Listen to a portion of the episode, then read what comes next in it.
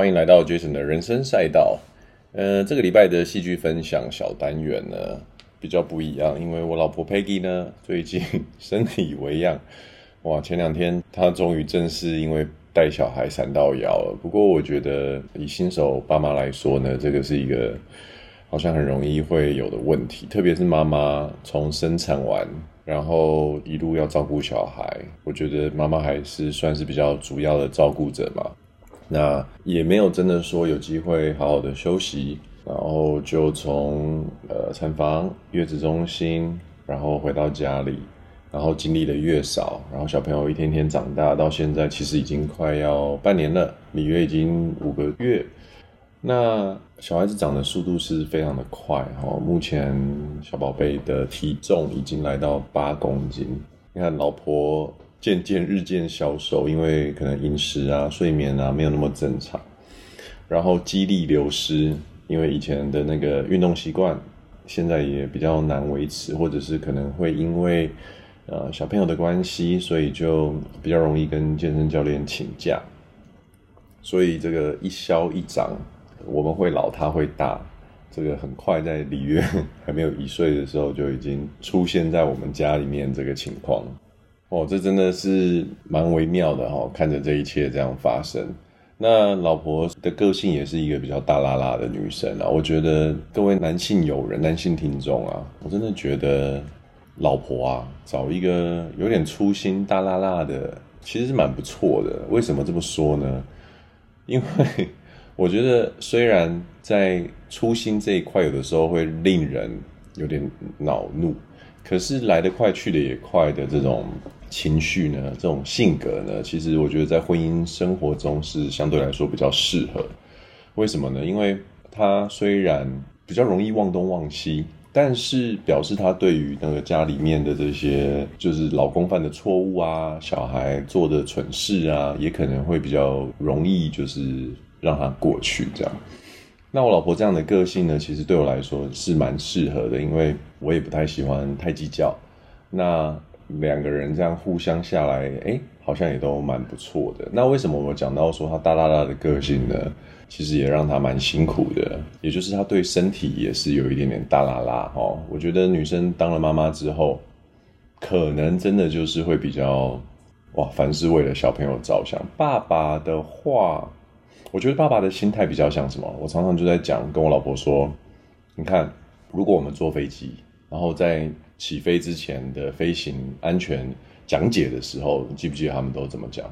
当氧气罩下来，第一件事情是要做什么？不是先帮你旁边的小朋友戴上哦，是爸爸妈妈自己要先把自己的氧气罩戴上，顾好了之后再带小朋友。那为什么是这样？因为我觉得爸爸这一边。就是我我聊过的身边的朋友，我觉得我们都比较处于，你说自私吗？相较起来可能是，但是我觉得这是另外一种，因为小孩不从自己身体生出来，相对比较容易可以理性的去看这件事情的一个结果哈。好了，总之今天就是由我来为各位听众去分享一下这个礼拜要跟大家分享的影剧作品。那刚刚聊的那一些，就是算是话家常吧。趁老婆不在，顺便偷偷的呃跟她说一声，真的是很辛苦啊！天下的妈妈，你们都辛苦了。那爸爸们加油点啊！就是老婆不行的时候，就是意见要扛起来，无论是呃对外哦。工作赚钱，对内家事顾小孩，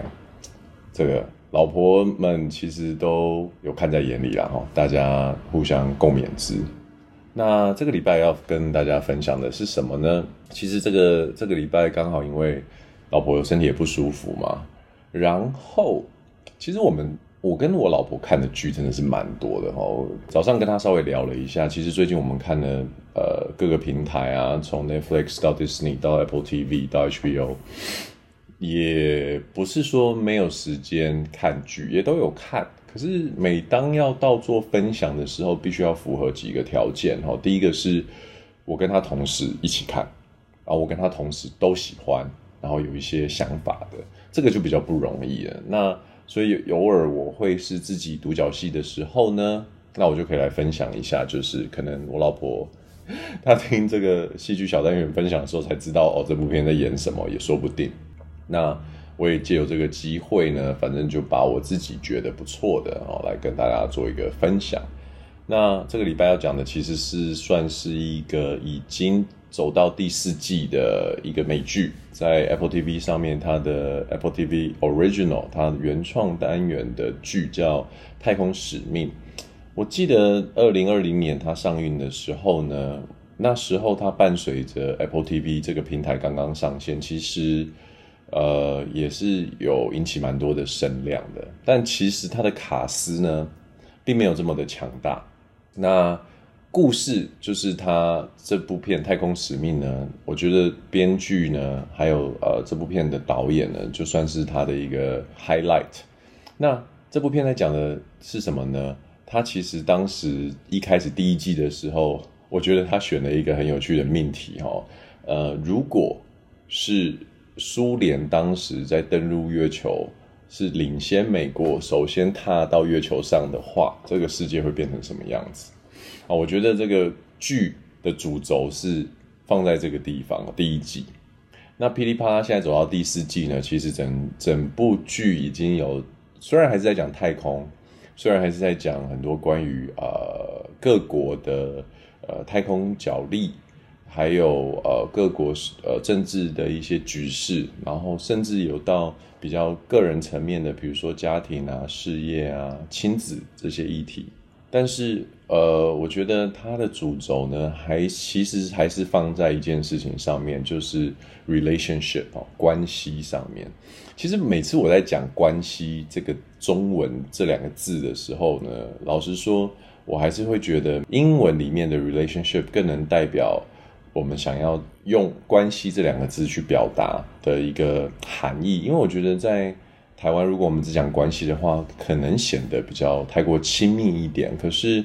嗯，relationship 在英文的语境里面呢，它可以放在呃国与国啊，人与人，呃政府对个人，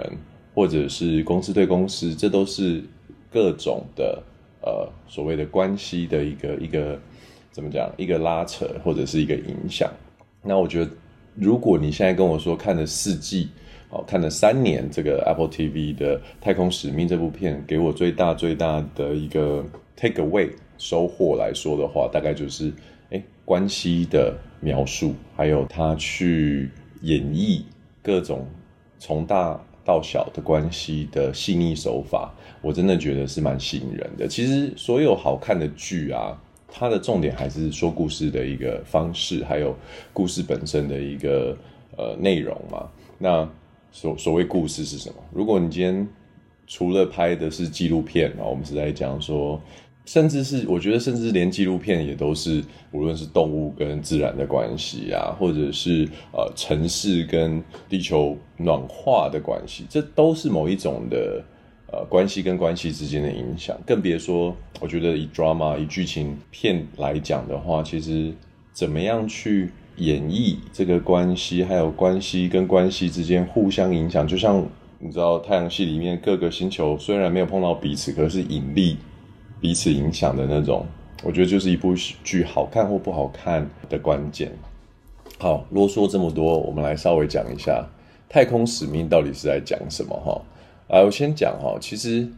太空使命》呃，在 Apple TV 上面算是评价非常高的一部片，这是。出乎当时，我觉得推出 Apple TV 的，嗯啊，应该说 Apple TV 上面当时他们的制作团队出乎意料以外的一件事情。它在前面三季都是维持烂番茄九十 percent 的认证，表示它的呃评价是非常的高。IMDB 也是一直维持在呃非常高的分数，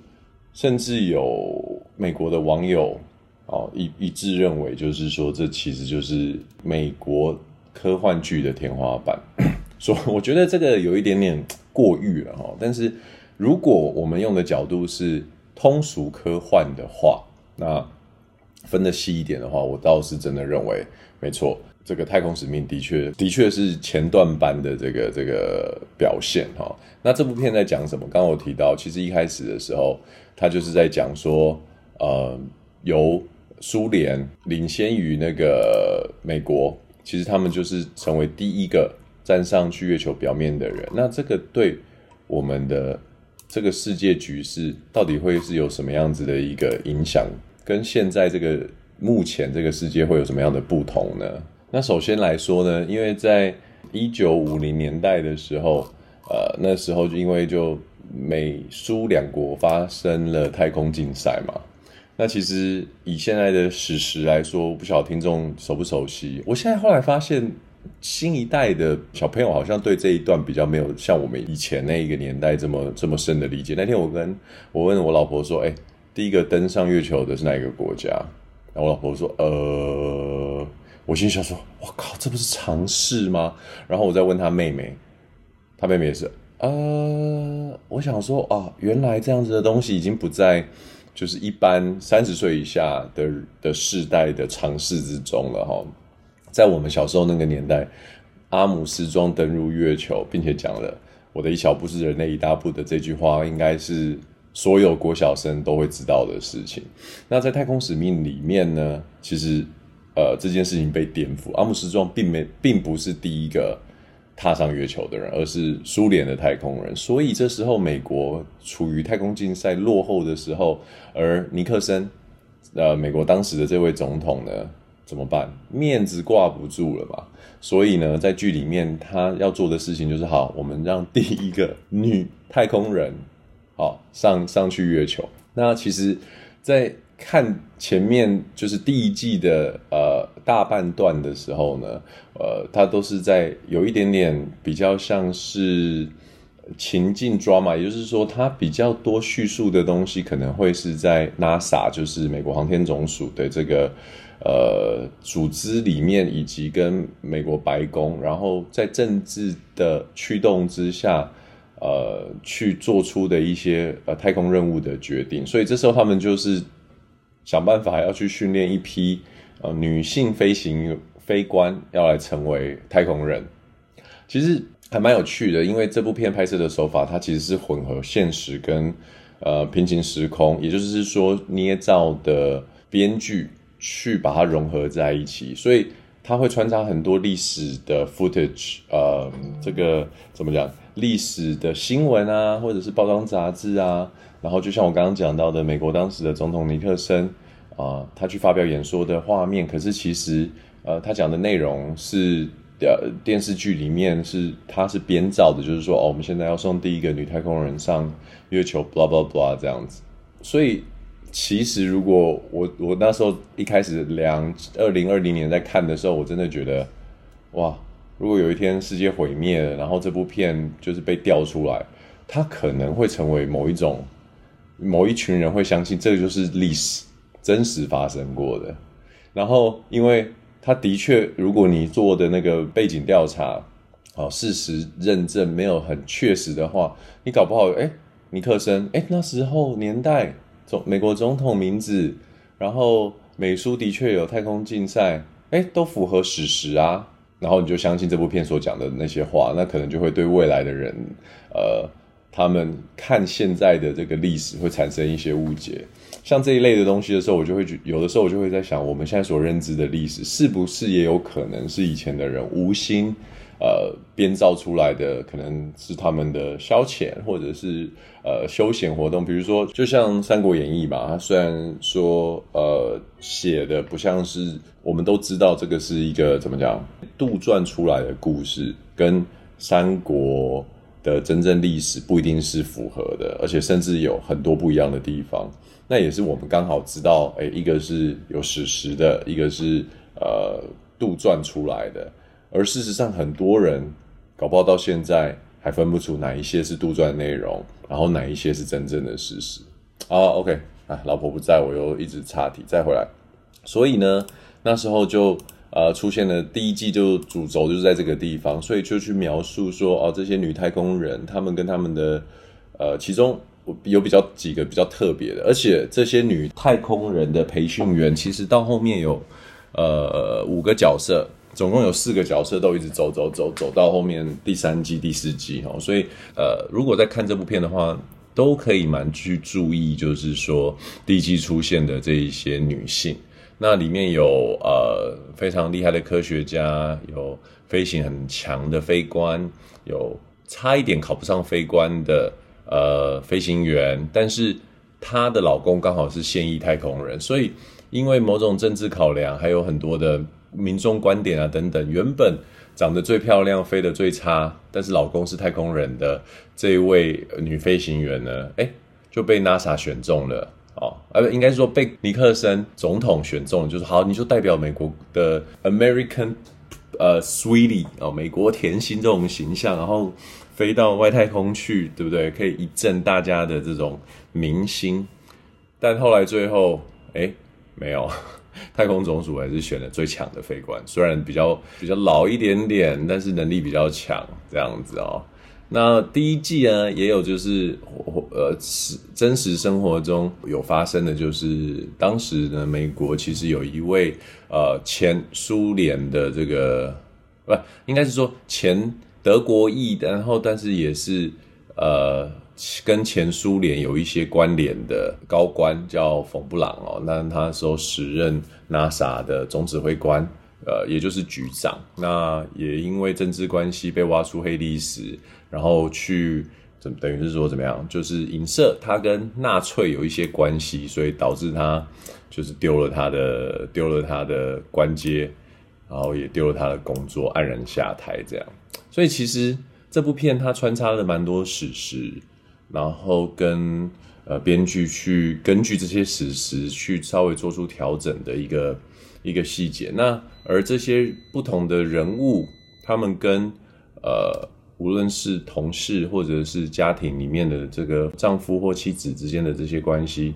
都又各自拉出了一些很微妙的呃情感线啊、在相较于整部片，它是以太空这样子的议题作为主轴，比较硬核的这种政治斗争角力，还有一些科学的内容来讲的话，其实我觉得这部片的节奏掌握的很好的一件事情就是。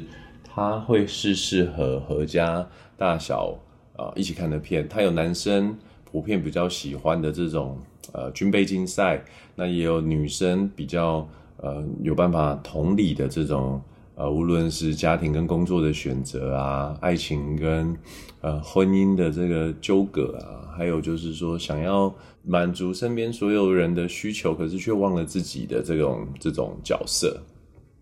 那。其实这部片往后呃一直往下演下去，从第二季一直往下走，它就是一直不断太空竞赛。呃，从月球到第三季、第四季已经延伸到火星了。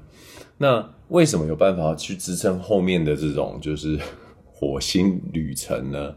呃，也就是在第一季、第二季的时候，他们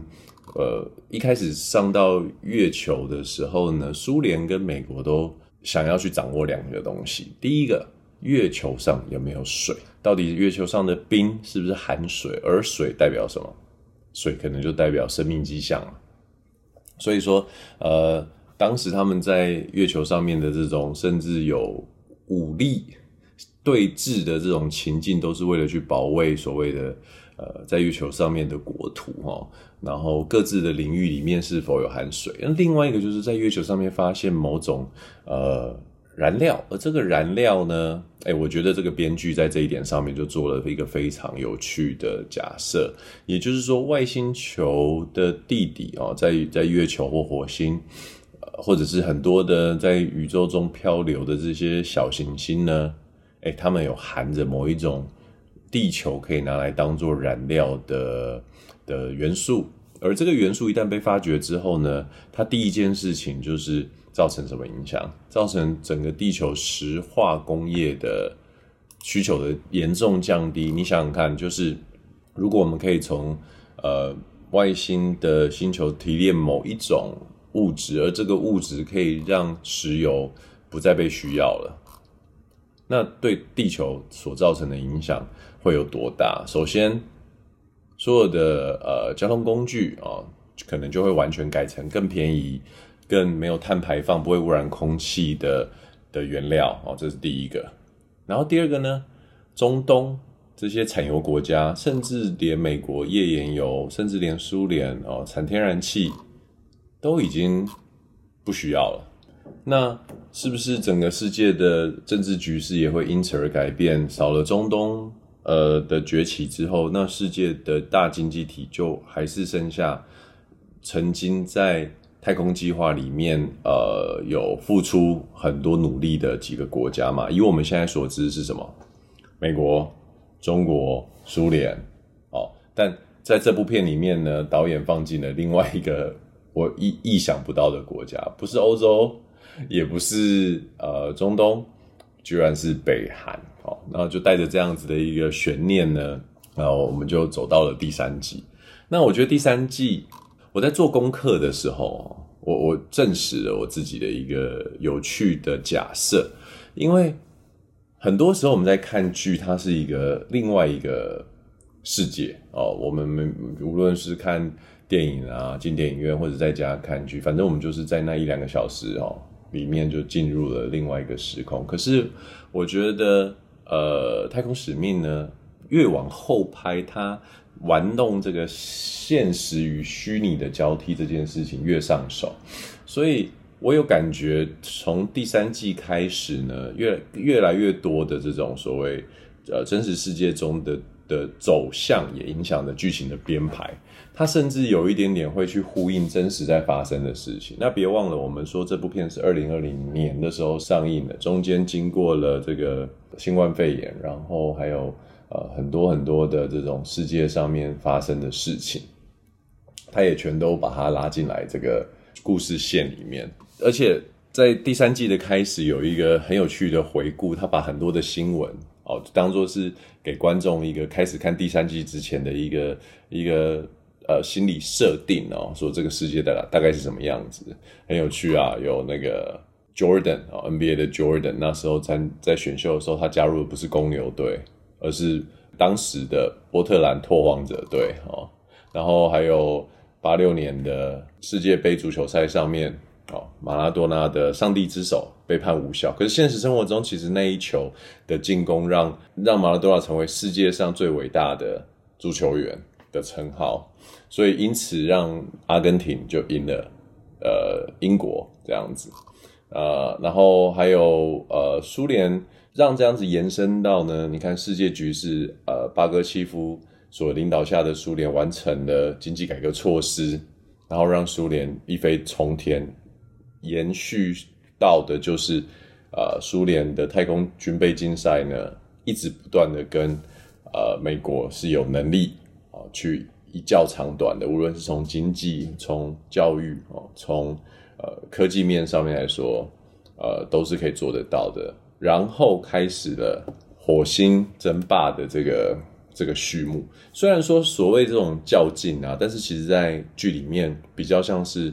在外太空里面又变成一个联合国的关系，美国、中国、苏联，大家都是有一种就是我们一起共同的去。呃，去做无论是开采啊，星球那个火星上面的能源，或者是探索外星世界到底是什么样子的一个一个状况，但是更多的角力，它就从台面上开始慢慢往台面下去。然后刚刚提到北韩，他就开始放弃了呃核弹头的这件事情，就是很专注于太空计划，所以北韩其实。呃，相较于其他国家，甚至中东地区的国家，它在太空的竞赛里面虽然落后，但是还占有一席之地。那你会想，哎，那中东呢？为什么这些对不对？呃，阿拉伯啊，产石油国怎么都消失了？是不是故意歧视？你知道，回教分子？其实不是，我觉得这个设定也蛮合理的啦。因为一旦石油这个命脉完全断掉之后，其实。呃，这些阿拉伯联合公国的呃，这周边的这些国家，可能在经济或在国家发展上，就不是像我们现在认为的这种土豪中东人的这种形象，因为就等于是突然石油不值钱了，甚至毫无价值。好，所以波湾战争就在这个剧情里面啊，完全就消失了，这样子。那。我觉得这第三季开始呢，就很快就会进入一个呃有政治的一个拉扯，因为 NASA 的呃这个局长，现任的局长 Margaret 马格，这女生其实是一个在 NASA 从小一直工作，就是从年轻的时候就一直待在 NASA，然后一路晋升到局长的一个核心角色，在前面两季也是非常重要的一个设定哈。那他在第三季呢，诶，很好不很不巧的，就因为被怀疑叛国罪。然后就被流放，应该不能说流放了，他逃到苏联去。可是同在此同时呢，他也帮助了一个苏联的科学家，哎，全家和投诚到了美国。所以这件事情其实是很很讽刺的啦，很讽刺，然后也非常的无常。那在这样子的一个情况之下呢，所以在第三季就比较明显的有有几条线分别在走，一是外太空。好，在火星上面的这个基地，它里面包含着呃美国、苏联、中国、北韩的太空人，还有其他国家的一些太空人在这边做联合的开采。然后另外一条线呢，是在地球上，呃，在 NASA、苏联，然后还有一个太阳神这个民间组织，比较你可以对标到现实生活中的 SpaceX 这样子的一家公司哦，不同企业的角力竞争。然后还有，这呃各个单位里面哦，各个公司或者是 NASA，或者刚刚讲到航天局，它里面不同的势力的一个此长彼短哦。呃，有人想要发展能源，有的人想要发展探索太空生命，有的人想要发展全自动化，各式各样的呃 project，各式各样的议题都牵扯到资源的分配跟权力的高低。那所以说，呃，最后一条还有一个就是说，在地球上跟在月球上的关系怎么维持的这条线哦。所以，如同我一开始讲的，relationship 其实是太空使命里面非常重要的一个命题哦。那我觉得很棒的一件事情是，远在月球、远在火星跟在地球的人，然后看似相离的这么远，但是牵绊着彼此的还是。对于家人的、对于伴侣的、对于小孩的这种牵挂跟责任，呃，有的时候甚至也可以说得上是啊、某种呃压力哦。那那大家是怎么样去在这中间找到自己舒服的位置，或者是往自己想要想要成为的人去努力？那我觉得这边刚刚提到那个太阳神。这家公司哦，完全就是在对标 SpaceX 哦，这个也是看起来、观影起来蛮有趣的。然后在这里面呢，也有讲到呃，登陆火星到底谁是拔得头筹？我觉得我在这边就不爆雷，就让观众自己看一下。那个他们剧情的设定也是蛮巧妙的，因为大家都想要成为抢先登陆火星的人嘛，因为月球已经被苏联占据了，那。谁可以先上踏上火星，对不对？踏上火星要说什么话？就算是同一个团队的人，哦，比如说我是美国哦，啊你是苏联，比如说我在美国这个团队，是谁能成为那个第一个出去，然后第一个走上火星的人？我觉得那就是历史留名的那一个角色嘛。其实讲到这个，我就觉得真的很多东西越长大，当你了解这个世界越清楚的时候，你就越觉得不是他想象中。看起来这么单纯，我们都学会阿姆斯壮是第一个踏上月球的人。可是其实慢慢你会发现，这世界并不是每个人都这么想。有的人会甚至说没有，那是假的。美国上月球是一个在摄影棚里面拍出的阴谋，只是为了让苏联就是彻底垮台哈。也有这样的论点，甚至小到到底阿姆斯壮是不是第一个登上月球的人呢？还是他的伙伴，呃，你看不知道叫什么名字，所以有的时候这种所谓第一哦，呃，可以在历史上留名的这种事情，它其实是有非常重要的一个指标性。你可能会觉得第一跟第二有什么差别？差别有的时候比你想象中的还要巨大。就像你不会晓得谁是第二个踏上月球的人一样，我们都永远只记得阿姆斯壮。然后，嗯，我觉得这部片呢，其实中间会有一段在关于地球上呃太空人夫妻之间的感情线稍微会有一点点拖之外呢，其实呃其他的部分节奏跟剧情的设定都还蛮蛮扎实的哈。那我觉得这部片它现在走到第四季也算是相对比较成熟的一个作品，也没有烂尾的迹象。而且拓展火星的这件事情，随着角色。因为它每一季都横跨十年左右的时间，所以四季，